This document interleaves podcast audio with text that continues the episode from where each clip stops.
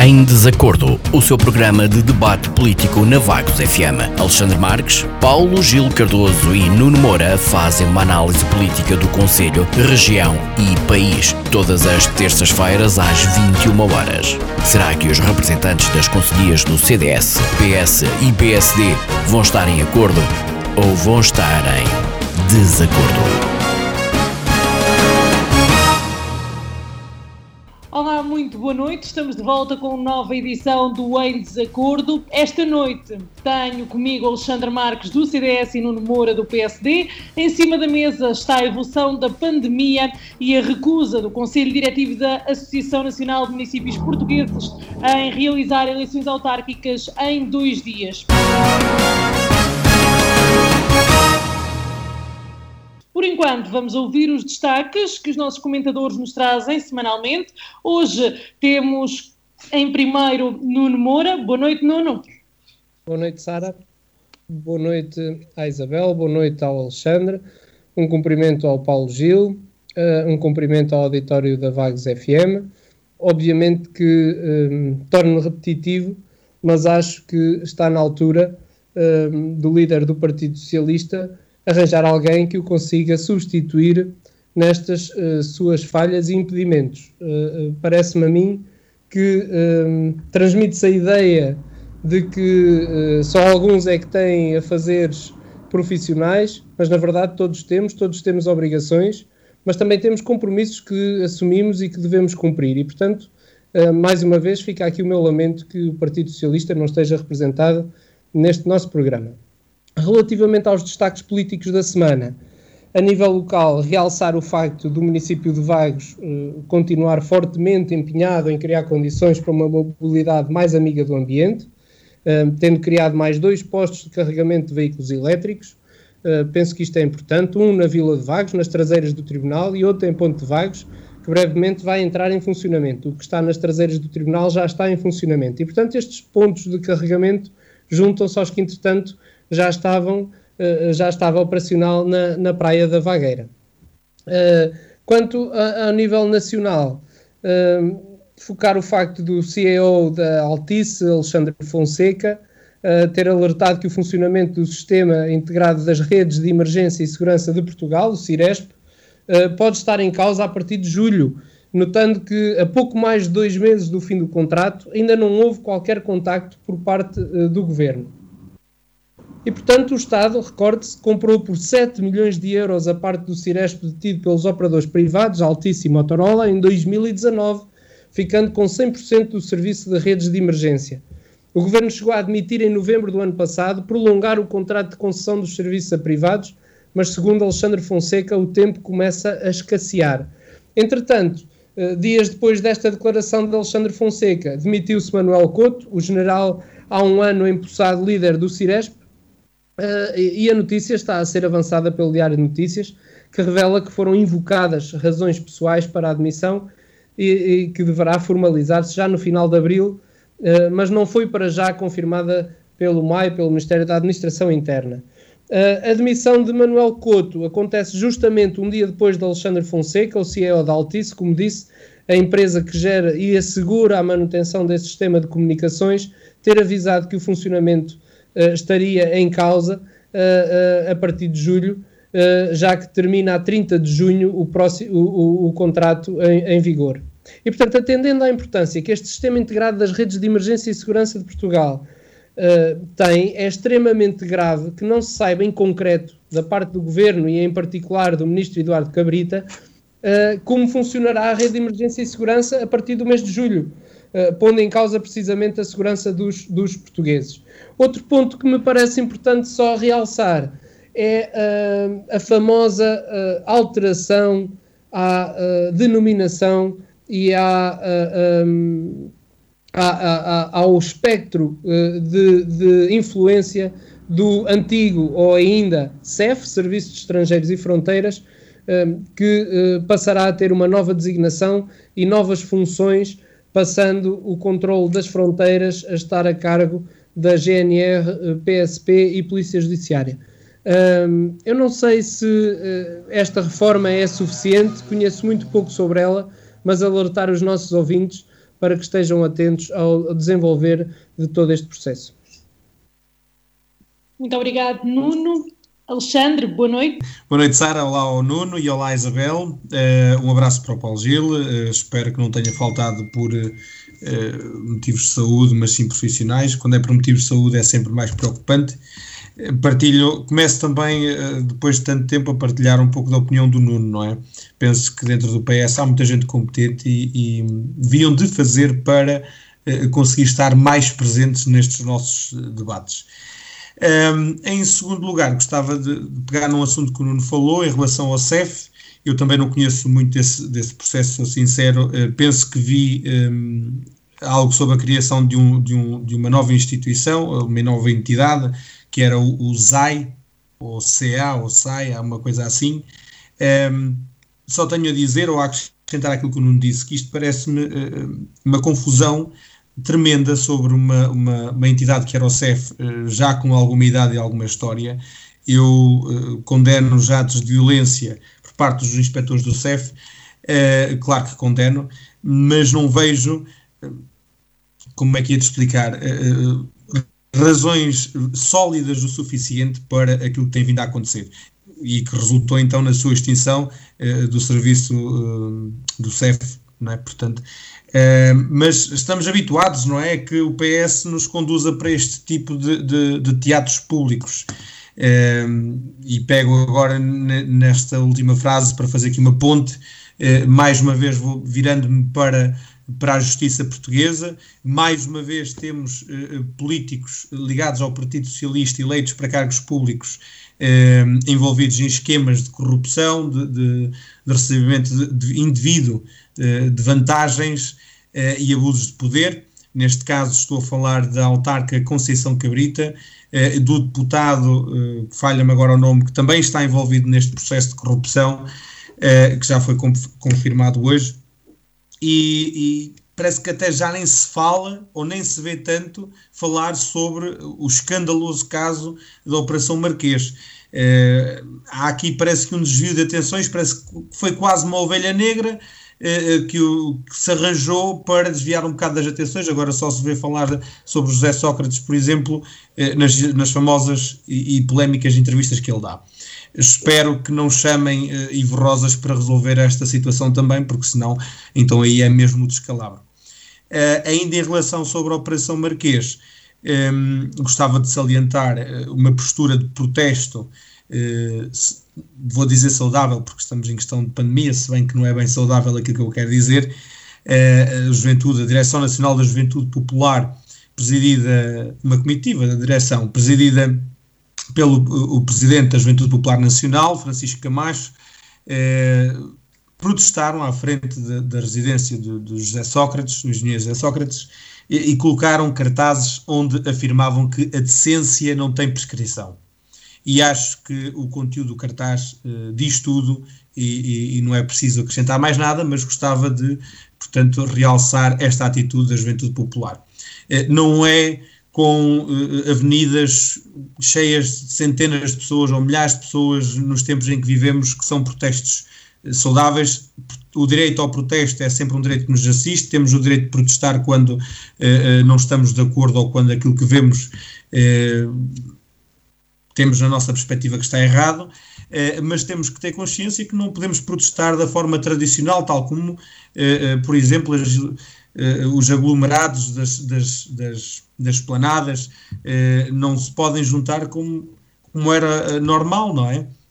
E, pego agora nisto das, das planadas para terminar com os destaques, porque saiu esta notícia há, há, relativamente pouco tempo, há cerca de 5 horas, no Globo.com, a Europa ultrapassou esta semana um milhão de mortes por Covid-19, não é? E é preciso as pessoas terem consciência de que isto ainda não acabou, apesar de estarmos em vários países a iniciar os processos de desconfinamento. Aqui em Portugal vamos falar disso um bocadinho mais à frente. Uh, mas as pessoas têm que ter consciência, não é? Que isto não passou é preciso continuarem com os cuidados redobrados, é preciso terem o distanciamento social, é preciso usarem as máscaras, desinfetarem, vão à esplanada, tenham cuidado, vão aos passadiços das praias, tenham cuidado, vão aos parques, tenham cuidado, aos museus, aos cafés, aos restaurantes, tenham cuidado. era com isto que eu queria terminar estes, esta parte dos destaques hoje, é pedir às pessoas continuem a ter muito cuidado. Só para completar a informação que quer eu, quer o Alexandre veiculámos neste ponto prévio, o CEF passou a ter a designação de CIA, se quiserem, SEA, Serviço de Estrangeiros e Asilo. É uma nomenclatura que me parece um bocadinho uh, fora da caixa, mas vamos aguardar para ver os desenvolvimentos. Era apenas este esclarecimento. Obrigado, Nuno. Obrigado, Nuno. A nível local, a pandemia tem evoluído favoravelmente, já a nível nacional, nem tanto, já que os especialistas consideram que a este ritmo, dentro de duas semanas, Portugal volta a estar na zona vermelha. O que começo por perguntar, Nuno, é o que falhou? Oh, Sara, um, eu, eu, conforme tenho vindo a referir em todos os programas, esta, esta pandemia um, está ainda longe de ter terminado e é de todo aconselhável que se continue a usar de todos os meios ao nosso dispor para garantir a nossa segurança e, com isso, garantir também a segurança de todos os outros. Um, todos, todos, todos nós acompanhamos o evoluir da situação e temos a consciência que o atraso na vacinação é uma preocupação constante tendo ainda mais em consideração as fases de desconfinamento que estão planeadas. É que todo o cuidado é pouco e quero deixar uh, essa nota bem vincada para que não hajam a curto prazo surpresas desagradáveis. Quanto aos números em si, uh, temos hoje 501 novos casos de infecção e são de lamentar mais duas mortes. Quanto aos internados, são menos 24 que ontem e menos 7 em unidades de cuidados intensivos.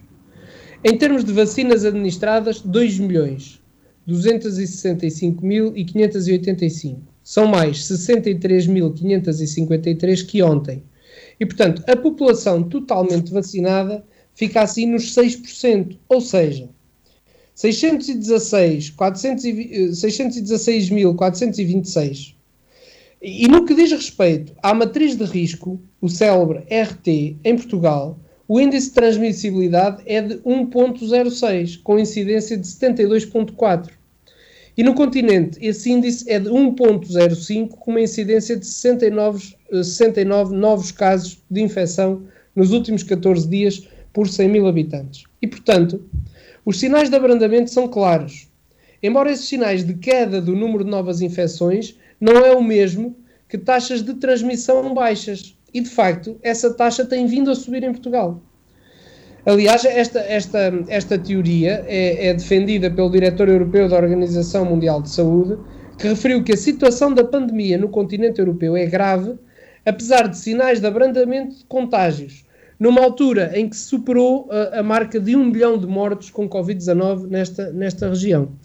E, portanto, é ainda de dar relevo que a incidência da doença está a reduzir-se na população mais idosa, a que não será alheia aos efeitos da vacinação, obviamente, registando-se ainda uma redução para 30% da mortalidade com Covid-19 entre pessoas com mais de 80 anos. E, portanto, a proporção mais baixa desde há um ano. No entanto, a pressão sobre os sistemas de saúde continua em níveis altos e há relatos de saturação dos hospitais uh, em países de toda a região europeia. E, portanto, em conclusão, eh, eh, se bem que se poderiam abordar diversos assuntos nesta temática, ao mesmo tempo que se vai desconfinando, é necessário e essencial que se aumente o número de testagens e o número de vacinas administradas. Eu penso que só assim se conseguirá, dentro do que for possível, contornar os níveis, uh, controlar uh, os níveis de infecção um, ehm, e agir em conformidade com os resultados obtidos. Parece-me a mim que é essencial todos tenham a consciência uh, daquilo que o Alexandre dizia há pouco, que uh, uh, esta situação pandémica está longe do seu fim. E se nós não tivermos esta consciência, aquilo que vai acabar por acontecer é que nos vamos prejudicar a nós próprios. Porque tudo aquilo que estamos a ver agora, todas estas. Um, todo este evoluir do desconfinamento vai ter que regredir necessariamente. porque eu acho que tem sido, do, daquilo que eu tenho visto, uh, não presencialmente, mas nas redes sociais, e, e quero já dizer que é, é, é, são muito poucas as vezes que faço uso das redes sociais, um, ehm, mas daquilo que eu tenho visto é, tem sido uh, uh, exagerada a forma como as pessoas estão a interpretar esta nova liberdade. Uh, e eu espero que esta liberdade permitam-me usar este termo, não se torne libertinagem e nos traga período, um período novamente de grande dificuldade. Muito obrigado, Nuno. Alexandre. É assim, hoje já é o segundo programa em que os temas de debate são mais ou menos, ou razoavelmente, de, uma certa concordância não é, entre nós, porque realmente não pode haver discordância no que diz respeito à pandemia. Nós temos que ter cuidado, ponto final. Nós temos que continuar a manter as regras ehm, de higienização, de, de, de, segurança, tudo, não é? Nós tivemos agora, desde janeiro, uh, ainda não acabámos, portanto acaba segunda-feira, ehm, este doloroso confinamento, eh, mas isso não quer dizer que depois deste sacrifício que nós eh, tenhamos acabado o sacrifício que devemos de fazer. Portanto, isto é um sacrifício continuado. Nós não, não, não damos ou não cometemos o maior sacrifício de todos. O maior sacrifício que há neste momento, já desde março de 2020, pelo menos aqui em Portugal, eh, é feito pelos profissionais de saúde, tanto no setor privado como no público, que têm sido incansáveis e, eu acho que as pessoas não se podem esquecer disso, não é? Não é a dar finais de jogos de futebol que nós valorizamos o seu trabalho, o seu esforço, é efetivamente ajudá-los a não ter mais trabalho em cima daquilo que já é o normal. Dito isto, os números que o Nuno apresentou da vacinação, portanto, são aqueles que estão disponíveis para qualquer pessoa uh, aceder no site do SNS ou da DGS eh, vou, vou só repetir, não vou fazer aqui correção nenhuma. com a primeira dose, em Portugal já temos 1 milhão 648 e 159 pessoas, ou seja, eh, num total de 2 milhões, 6, 2 milhões 264 585 eh, já receberam a primeira dose, portanto, cerca de 22% da população. infelizmente, destes 22%, apenas 6% da, da, população em geral receberam a primeira e a segunda, portanto, apenas 616.426 pessoas receberam ou estão completamente imunizadas. Uh, com isto, tenho só a dizer mais uma vez uh, que não vejo a vacinação a Portugal a, a avançar com o ritmo desejado. Uh, agora não é só a vacina da AstraZeneca que está a gerar alguma polémica, uh, as vacinas da Johnson Johnson também tiveram alguns red flags, não é? Alguns alertas indesejáveis no decorrer desta semana, embora já tenham chegado a Portugal. e, infelizmente, houve também em Portugal talvez por causa destas notícias e destes alertas duvidosos ou negativos sobre as vacinas, eh, também disparou em Portugal o número de pessoas que se recusa a ser vacinada, é? Eh, e portanto, a par de um ritmo que deixa algo a desejar, apesar dos esforços de quem está envolvido no processo da vacinação, a começar pelo, pelo vice-almirante Gouveia Melo, a terminar na, em todas as pessoas que estão no campo a vacinar, efetivamente, eh, eles não têm culpa nenhuma, portanto, são eh, fatores externos que afetam o ritmo da vacinação, mas apesar ou, ou além ou a par uh, da ciência neste ritmo de vacinação em Portugal, agora temos também as pessoas a não querer ser vacinadas. E isto é uma grande preocupação para todos nós, porque o, o sermos vacinados ou não, a nossa postura a nível ou a título individual vai prejudicar a vida da nossa comunidade como um todo. Não só em Portugal, mas também no mundo. Portanto, isto começou na outra ponta do, do globo como eu costumo dizer, e chegou esta. E aquele que não se quiser vacinar ou receber a vacina aqui pode ter ou causar consequências que podem chegar à outra ponta do globo, tal como de lá vem para cá, daqui vai para lá. É uma responsabilidade enorme. Isto é, é, como se estivéssemos em tempo de guerra. Vai haver baixas e eu não estou a menosprezar a, vida das pessoas eh, que se perdeu com consequências supostamente ou alegadamente a ver com uh, a vacinação. Nem estou a menosprezar os problemas e as sequelas que a vacinação já, tiver, já teve em algumas pessoas. Atenção. Mas é a nossa melhor arma. Nós não devemos de, de, de, de retirar importância ou relevância ou, ou, ou a aceitação necessária à vacina, porque é a nossa melhor arma, porque senão nós, nós não saímos disto. O vírus está em, completa, está em constante mutação. sempre a mudar. Se nós não utilizarmos as melhores armas que temos ao nosso dispor para combater a sua progressão e tentar erradicá-lo de uma vez por todas, então nós não vamos sair da cepa torta. Ok? É, este, é isto que eu quero relembrar às pessoas. Uh, se forem chamados para vacinar, aceitem a vacina. Aqui ninguém quer o mal de ninguém. Isto não, não há aqui conspirações, como os conspiracionistas costumam dizer. Uh, a vacina é realmente para o nosso bem. Estamos em período de guerra. Pode haver pessoas em que, em que vai causar alguns problemas, mas a vacina, se matasse, eh, os governos do mundo não uh, a administravam. Pode causar problemas, mas para isso também os governos no mundo dispõem de meios e mecanismos de saúde para tratar essas pessoas para que nós todos possamos voltar ao normal e não apenas uma parte. Ok? Neste tema também de hoje, além uh, deste, deste processo de desconfinamento, do número de casos, uh, temos também em Portugal um, um aumento do número de, dos casos uh, positivos em crianças de 0 aos 9 anos. eu acho que aquilo que se vai começar a fazer agora, embora antes não se tenha notado isto pelo menos eh, na dimensão que se está a notar agora. Eh, aquilo que se vai fazer agora da testagem, eh, também em crianças e não só em adultos, já devia ter começado há mais tempo. As escolas têm que ser as primeiras a vacinar. Os jardins de infância, de infância têm que ser os primeiros a vacinar. As empresas têm que ser as primeiras a disponibilizar, a vacinar, não, desculpem, a testar. As empresas têm que ser as primeiras a, dispor mecanismos de testagem aos seus funcionários. Tal como as universidades. Eu vou eh, eh, foi confirmado então que as aulas no secundário e no, no, no, ensino superior retomam presencialmente em regime, dependendo do regime que, que a universidade adota, mas eh, no meu caso, na Universidade de Aveiro, em regime misto, portanto, terei aulas presenciais e aulas online, dependendo dos dias e das cadeiras.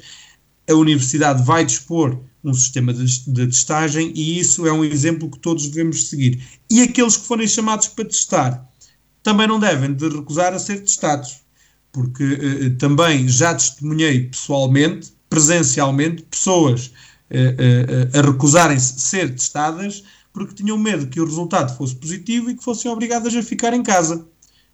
Eu relembro a essas pessoas que possam estar a ouvir que não se devem, aliás, devia de ser ilegal recusarem-se a ser testadas quando lhes é disposto eh, eh, o, o, teste, especialmente de forma gratuita, eh, devia de ser ilegal as pessoas recusarem-se. Porque essas pessoas estão a agir de uma forma inconsciente, irresponsável e podem causar sérios problemas, não só ao seu grupo de amigos e de pessoas com quem trabalham e lidam diariamente, mas também à família em si. Podem provocar até a morte. É, vou exagerar um pouco, que é, que é para as pessoas perceberem. Podem até provocar a morte se estiverem positivos e, e, e não forem testadas ou recusarem-se a ser testadas e a não levar. Uh, uh, o isolamento profilático como devem de levar, não é? Podem até provocar a morte aos seus entes queridos que têm problemas de saúde. Por exemplo. Nuno e Alexandra, tenho uma questão para os dois. Dada a evolução epidemiológica, como a Alexandra já tocou nesse assunto, vão recuar quatro conselhos para as regras da fase anterior, mantêm sete conselhos as regras da fase atual e avançam os restantes conselhos do confinamento nesta próxima fase uh, de desconfinamento que, que, que está prevista. Um, quais são as expectativas? Sara, eh, eh, as minhas expectativas, eu, eu, eu, tenho uma opinião muito própria quanto a isso. Eu acho que é uma solução errada, por uma razão simples, porque eh, eu não sei como é que vão fazer o controle da passagem de pessoas desses uh, conselhos que estão com confinamento mais apertado para conselhos com confinamento menos apertado, se efetivamente for feito um controle rigoroso, podemos ter resultados positivos. Se não for, os resultados vão ser negativos, por uma razão simples, porque aquelas pessoas, e pelo que temos visto, que estão nos conselhos com regras mais apertadas, vão deslocar-se para os conselhos com regras menos apertadas, para aí poderem usufruir dos espaços uh, de lazer que não podem usufruir nos seus conselhos. E, portanto, vão uh, aumentar o risco de transmissibilidade nos conselhos que têm regras menos apertadas. Ou seja, uh, para, para facilitar o meu pensamento, Ou existe um controle rigoroso, ou acho que esta uh, posição, esta decisão é contraproducente e vai levar a que uh, se aumente o número de casos e que mais conselhos passem a estar num nível superior de, de, de hum, confinamento. Ou seja, que haja aqui uma regressão em todo este, este processo. Exatamente. Alexandra. Mais uma vez, eu só tenho a concordar com, com o Nuno, não é? Ainda o ano passado, Lisboa estava sob cerco, praticamente, e víamos muitos lisboetas a tentar atravessar as pontes para irem passar os fins de semana ao Algarve, ou até uma semana inteira ao Algarve, ou para o sul do país. As pessoas têm é que ter consciência, isto não vai depender só do governo, nem só dos mecanismos de controle, até porque, em termos de controle, quem é que vai controlar? Tem que se controlar nas estradas. Quem é que controla as estradas? A GNR e a PSP. Não há efetivos que cheguem para controlar um país inteiro. Não é? E depois isto também depende dos municípios. É normal que os municípios mais urbanos, né, com grande densidade populacional, eh, estejam mais. Eh, não, é aptos a minha, a minha palavra, a palavra que eu quero, mas estejam mais propícios não é, ao facto de terem de ser eh, cercados, digamos assim, não é? Confinados, porque há mais probabilidade de existir uma grande transmissibilidade nos, nos conselhos mais pequenos, onde há menos densidade populacional, por exemplo, como é o nosso Conselho de Vagos, eh, onde os números da pandemia estão sensivelmente ou razoavelmente controlados, eh, nós podemos vir a, a pagar eh, pela falta de consciência dos conselhos vizinhos. Não digo talvez de Mira, por exemplo, ou até de Oliveira do Bairro, mas, por exemplo, de Aveiro. Se Aveiro tem uma grande densidade populacional, as pessoas começarem eh, a tentar fugir dali porque a Praia da Barra não dá para passear nos passadiços, mas a Praia da Vagueira até dá, é? nós podemos vir a pagar as consequências uh, uh, dos aveirenses aqui no nosso Conselho de Vagos. Portanto, mais uma vez, faço um apelo, as pessoas têm que ter consciência, as pessoas têm que ter responsabilidade, as pessoas têm que respeitar por muito que custe, é? E têm que se lembrar que há pessoas profissionais, tanto no setor público como no setor privado, uh, das mais variadas áreas, que estão a verem-se a ver-se aflitos, não é? Com o facto de eh, haver este tipo de gente inconsciente que viola as regras, ponto final. Muito obrigado, Alexandre. Voltamos a falar num outro caso uh, a nível nacional, mas também com impacto local. Neste caso serão as eleições autárquicas deste ano. Uh, este assunto já aqui foi tocado. Na passada semana foi conhecida a decisão do Conselho Diretivo da Associação Nacional de Municípios Portugueses que recusa a ideia de realizar eleições autárquicas em dois dias. Nuno, que vantagens ou desvantagens poderia, se poderia esperar de um processo deste género? Sara, apesar desta posição da Associação Nacional de Municípios, uh, o Governo admite eleições autárquicas em dois fins de semana.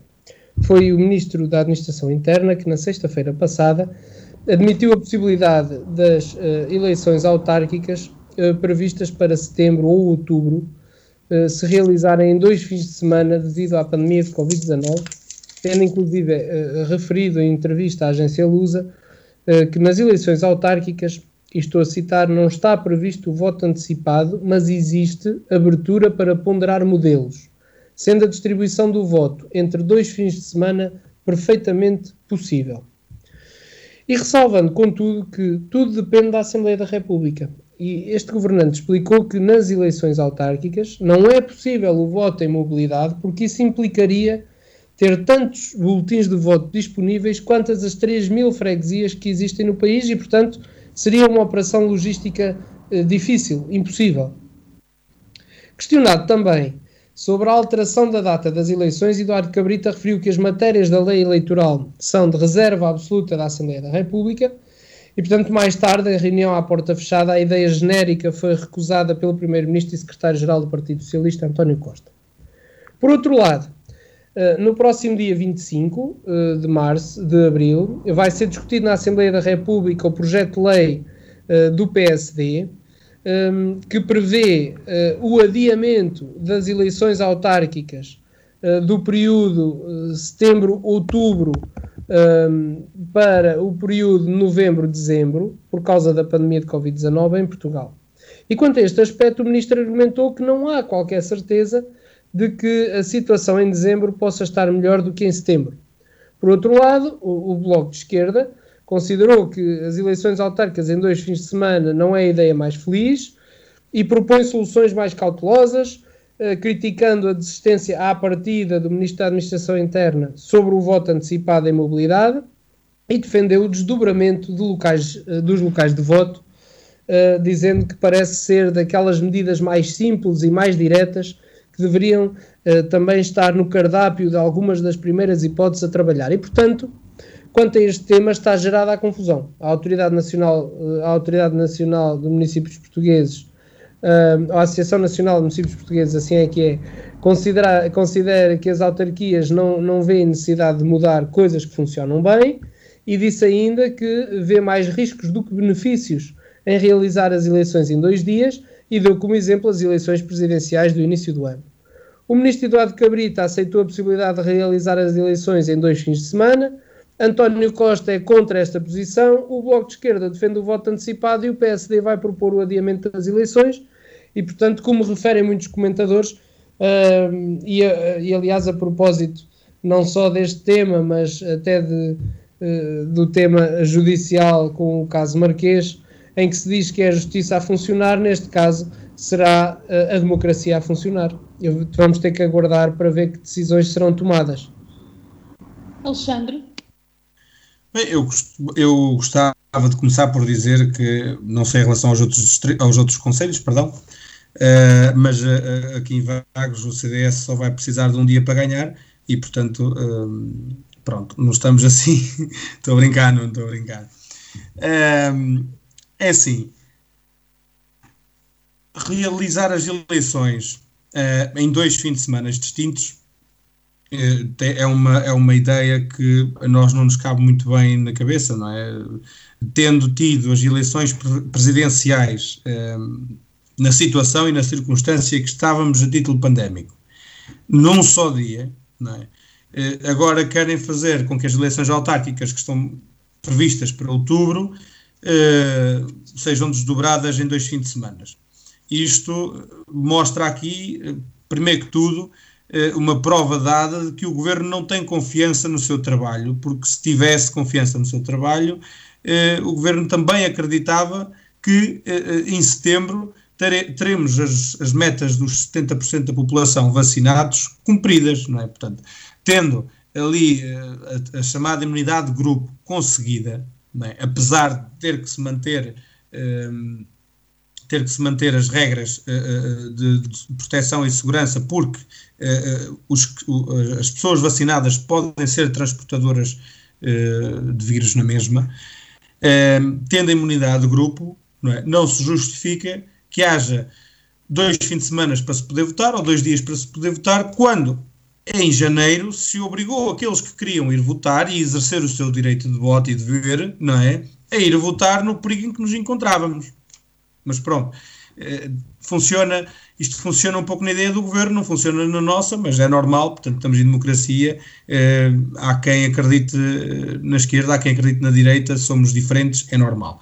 Em segundo lugar, em relação, em relação aos resultados de ter dois dias, ou, àquilo que pode vir a acontecer, eh, tendo dois dias para se poderem votar.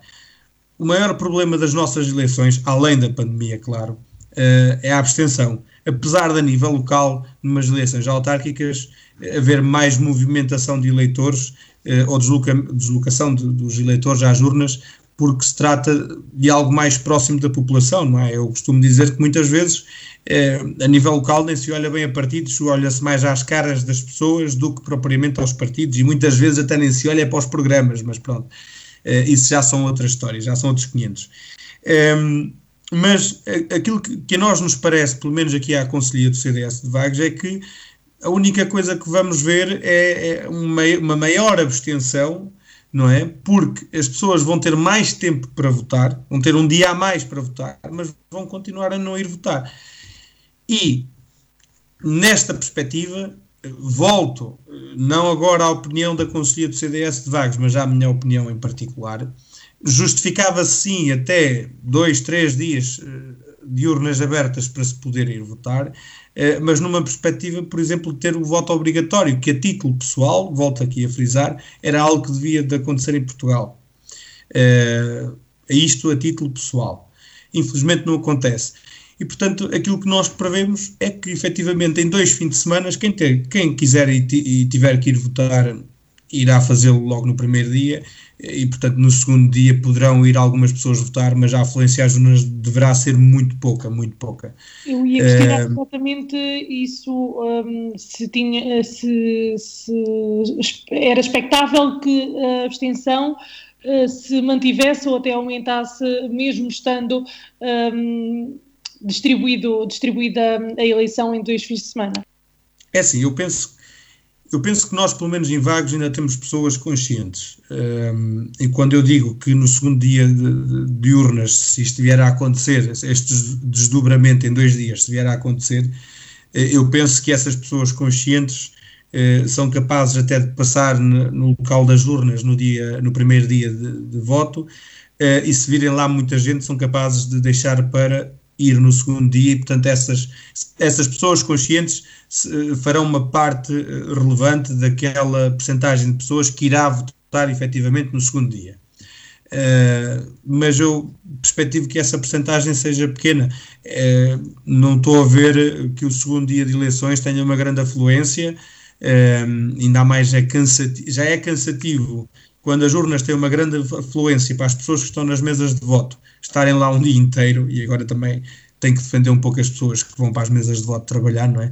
Já é cansativo quando existe uma grande afluência, então quando não há afluência tão pouco, o tempo custa muito a passar, uh, muito mesmo. Não, não, estive nas mesas de voto, mas já fui delegado do partido aqui nas mesas, uh, numas, numas eleições, não nas autárquicas, mas noutras, uh, e sei que é muito cansativo, é muito, é muito difícil para as pessoas que lá estão. Eh, mas sim, eu penso que as pessoas, grande parte delas, eu atrevo-me a dizer que cerca de 80, 80 a 90% das pessoas que quiser e que, que vai efetivamente votar, que o fará no, no primeiro dia de voto. Uh, portanto, e aliás, eu até tenho uma dúvida em relação a este processo, não é? Se vai haver dois dias de votos, se a abertura das urnas se fará única e exclusivamente no fim do segundo dia de, de, de urnas, não é? Ou se fará uma primeira abertura logo no primeiro domingo, não é? E depois uma contagem no segundo domingo. Uh, não sei. Talvez o Nuno saiba, saiba esclarecer este ponto. Não, eu, eu, também não sei, também não sei os, os, quais os critérios que estão na mente um, do Governo e da Assembleia da República, essencialmente porque é a Assembleia da República que cabe legislar sobre esta matéria, mas uh, efetivamente este está a ser um programa, como o Alexandre dizia, em que os temas são de concordância e onde até há lugar a algumas uh, uh, brincadeiras, e como, como a que o Alexandre certamente fez há pouco, eu até ia dizer que o CDS, antes de ganhar as eleições, tem que ter um candidato à Câmara Municipal. Depois de ter um candidato. está para breve, está para breve. Podemos uh, falar sobre isso. Eu não partilho, obviamente, partilhem tudo quase da mesma opinião nos temas que estamos a discutir, quanto à, vitória nas eleições, não partilho da sua opinião, como deve calcular. Mas, é, obviamente, que há uma coisa que tenho a certeza que também os dois partilhamos: é que, independentemente destas guerras políticas e de um, guerras no bom sentido e, e do debate político que fazemos, saberemos depois respeitar a vontade dos vaguenses uh, exprimida na, na, nas urnas. Uh, eu não concordo também com o Alexandre na questão de, da abstenção no caso de ser dois dias, sendo certo que uh, parece-me a mim, e eu não tenho por hábito concordar muito com decisões, com as decisões que têm sido tomadas ultimamente pela direção nacional do partido, do PSD,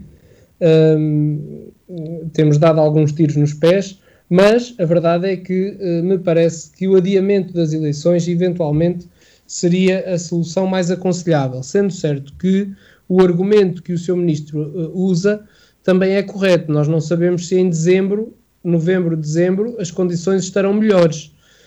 Bem, mas isso uh, ninguém sabe e espera-se que pelo menos nessa altura uma maior parte da população esteja vacinada. E é só com essa perspectiva que eu vejo a possibilidade de adiamento. Sendo certo que depende dos critérios que forem determinados para esses dois fins de semana. Eu acho que isso é que é importante depois perceber, porque, uh, em primeiro lugar, vai, vai haver números para se ir votar uh, num fim de semana e para, números de eleitores para se votar num fim de semana e para se votar no outro. Uh, as pessoas podem ir indeterminadamente, é que o que pode acontecer é que pode no primeiro fim de semana ir votar toda a gente. Quer dizer, estamos aqui a pôr uma hipótese que seria ótima, mas é uma hipótese que se tem que pôr em cima da mesa. Como é que vão fazer essa seleção? E depois as pessoas vão estar uh, atempadamente informadas de que o dia que vão votar é aquele e não o outro, porque uh, aí sim acredito que cria dificuldades. Uma pessoa que venha no primeiro dia uh, e que chega à urna e que lhe digam, pois, mas o senhor não é para votar hoje, é só no próximo fim de semana. Se calhar no próximo fim de semana já não vem. Portanto, há aqui uma série de critérios que é preciso perceber Uh, uh, e que depois é que nos permitem tirarmos ilações e fazer comentários sobre essas decisões. Neste momento não temos conhecimento de nada, são ideias no ar, temos várias perspectivas, várias propostas e, portanto, acho que vamos ter que aguardar para ver o que é que vai dar. Alexandre, não sei se quer concluir este ponto. Gostava de acrescentar que hum, penso que o Nuno quererá fazer também um desejo ou dar umas palavras aos candidatos que, que surgirão uh, por parte do, do, Partido Social Democrata, mas eu quero fazer para os candidatos uh, do, do, Centro Democrático, Democrático Social, portanto, os candidatos do CDS, quero desejar muita sorte, um desejo de sucesso, muitas conquistas para todos os candidatos, independentes ou não, que o partido apresente a votos, a começar aqui no nosso Conselho de Vagos, seguros para já eh, estão, portanto, eh, as equipas, eh, embora possa haver algumas alterações, as equipas lideradas por o, pelo enfermeiro Hugo Santos em Oca e pelo professor Filipe Jorge em Calvão. Um, ehm, e a todos os demais espalhados pelo Distrito de Aveiro, não é?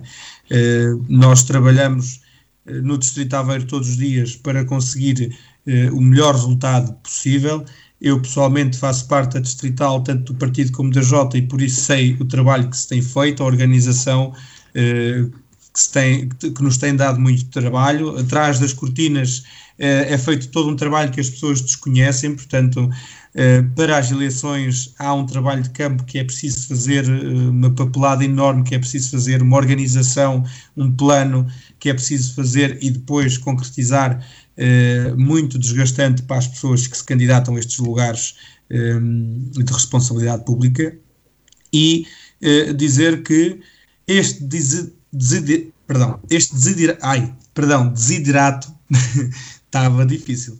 Uh, que, que, as pessoas levam a cabo, tanto as pessoas do CDS como dos outros partidos, agora refiro-me a todas, um, quando se candidatam a um lugar de responsabilidade pública, e há mais aqui a nível local, em que uh, a exigência do trabalho é sempre maior uh, uh, pela própria proximidade com as pessoas, as pessoas esperam sempre mais de nós e melhor de nós, um, é algo que nós devemos ter em conta, nós, aqueles que vamos votar e que não somos candidatos, e dar-lhes o devido valor apesar de não concordarem muita, muita coisa com. Para terminar, Alexandra? Sim, sim, para terminar. E muita coisa com o, atual executivo da nossa Câmara Municipal uh, é sempre de valorizar e, e, de dar o devido mérito e crédito às pessoas que lá estão a fazer o seu trabalho e a lutar pelo nosso interesse e em nosso nome todos os dias. E, portanto, para as eleições aqui em Vagos, uh, que vençam melhor e, e, e aos vaguenses que votem em consciência, claro. Obrigada, Alexandre. Nuno ainda tem tempo para um, utilizar a seu favor, se for do seu interesse, relativamente a este ponto das eleições autárquicas e, e possíveis medidas a tomar. Não sei se é do seu interesse. Sara, eu, eh, para, para terminar, gostava de focar dois aspectos. O primeiro, de que já falámos e que tem a ver com a pandemia, penso que nunca é demais reforçar os votos que todos aqui fizemos para que as pessoas tomem consciência de que as coisas ainda, ou melhor, de que esta pandemia ainda não acabou e, portanto, que uh, continuem a viver o seu dia a dia dentro daquilo que são uh, as regras emanadas da Direção-Geral de Saúde, com distanciamento, a lavagem de mãos, o uso de máscara, no sentido de salvaguardar que no futuro próximo possamos todos voltar a uma normalidade se é que isso é possível.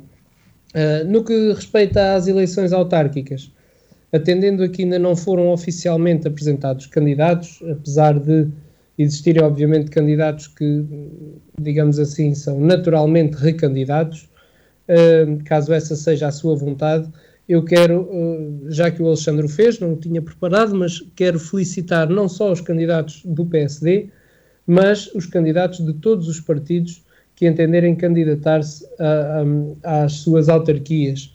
Uh, como dizia o Alexandre, uh, e bem, eu não posso discordar, é de valor aquelas pessoas que têm coragem de dar do seu tempo à causa pública, independentemente do partido pelo qual se candidatam. Sendo certo que os nossos ouvintes, obviamente que compreendem que um, estas minhas uh, felicitações terão ainda um maior relevo aos candidatos do PSD, que é uh, o partido pelo qual venho pugnando desde há muitos anos, uh, por uma razão simples, não porque é laranja, não porque uh, tem a pessoa A, B ou C, mas porque defende uma diretriz que eu gostava de ver implementada efetivamente no nosso país. É certo que às vezes fugimos um bocadinho dela porque todos os partidos são constituídos por pessoas e cada pessoa tem a sua personalidade, a sua maneira de ser e obviamente isso influencia no rumo que se vai tomando. Mas uh, não nos podemos esquecer uh, quais são as diretrizes principais de cada um dos partidos e, portanto, no caso uh, do PSD, eu entendi que era o, partido com o qual eu me identificava na, na, no seu teor e na, e na, sua constituição. Tenho, obviamente, como, como imagem e como exemplo a seguir Francisco Sá Carneiro, e, e entendo que um, os vaguenses têm reconhecido nos candidatos do PSD um, uma uh, maior uh, habilidade, coerência, dedicação uh, e, e, até no que respeita ao programa que apresentam, superior aos outros. E daí ter, terem dado os resultados que têm dado nos últimos anos e que eu tenho a certeza que os vaguenses não vão deixar de reconhecer o trabalho que tem vindo a ser feito. E, portanto, terminava assim, dando um abraço ao Alexandre. Hoje tivemos um programa muito calmo uh, e, que, e que, repare, não é sinal de que não seja um programa interessante, porque acho que passámos mensagens importantes. Uh, e, e, quando o programa não é tão calmo e às vezes nos exaltamos um bocadinho, é porque uh, cada um terá a sua razão, pelo menos no pensamento e na forma como a transmite e nós temos que fazer um esforço de nos tentar compreender uns aos outros, sendo certo que uh, cada um quer fazer valer mais a sua ideia e é isso que acontece neste, neste programa e que eu acho que é salutar, pelo menos é esse o meu objetivo de esclarecer os nossos ouvintes. E muito obrigado. Obrigado aos dois, é verdade, ideias diferentes, pessoas diferentes, graças a Deus não somos todos iguais, todos temos ideologias diferentes e todos queremos prevalecer a nossa, mas é, é bom quando há espaço para que estas ideologias, estas opiniões possam ser uh, manifestadas uh, e, e, debatidas e analisadas como tem sido feito aqui. Agradeço-vos mais uma vez por terem estado uh, connosco esta semana. Peço aos nossos, aos nossos ouvintes que se mantenham em segurança e que cumpram as medidas uh, da Direção-Geral de Saúde e que têm sido tão uh, faladas e que vocês também falaram durante o nosso programa. E nós voltamos para a semana. Obrigada.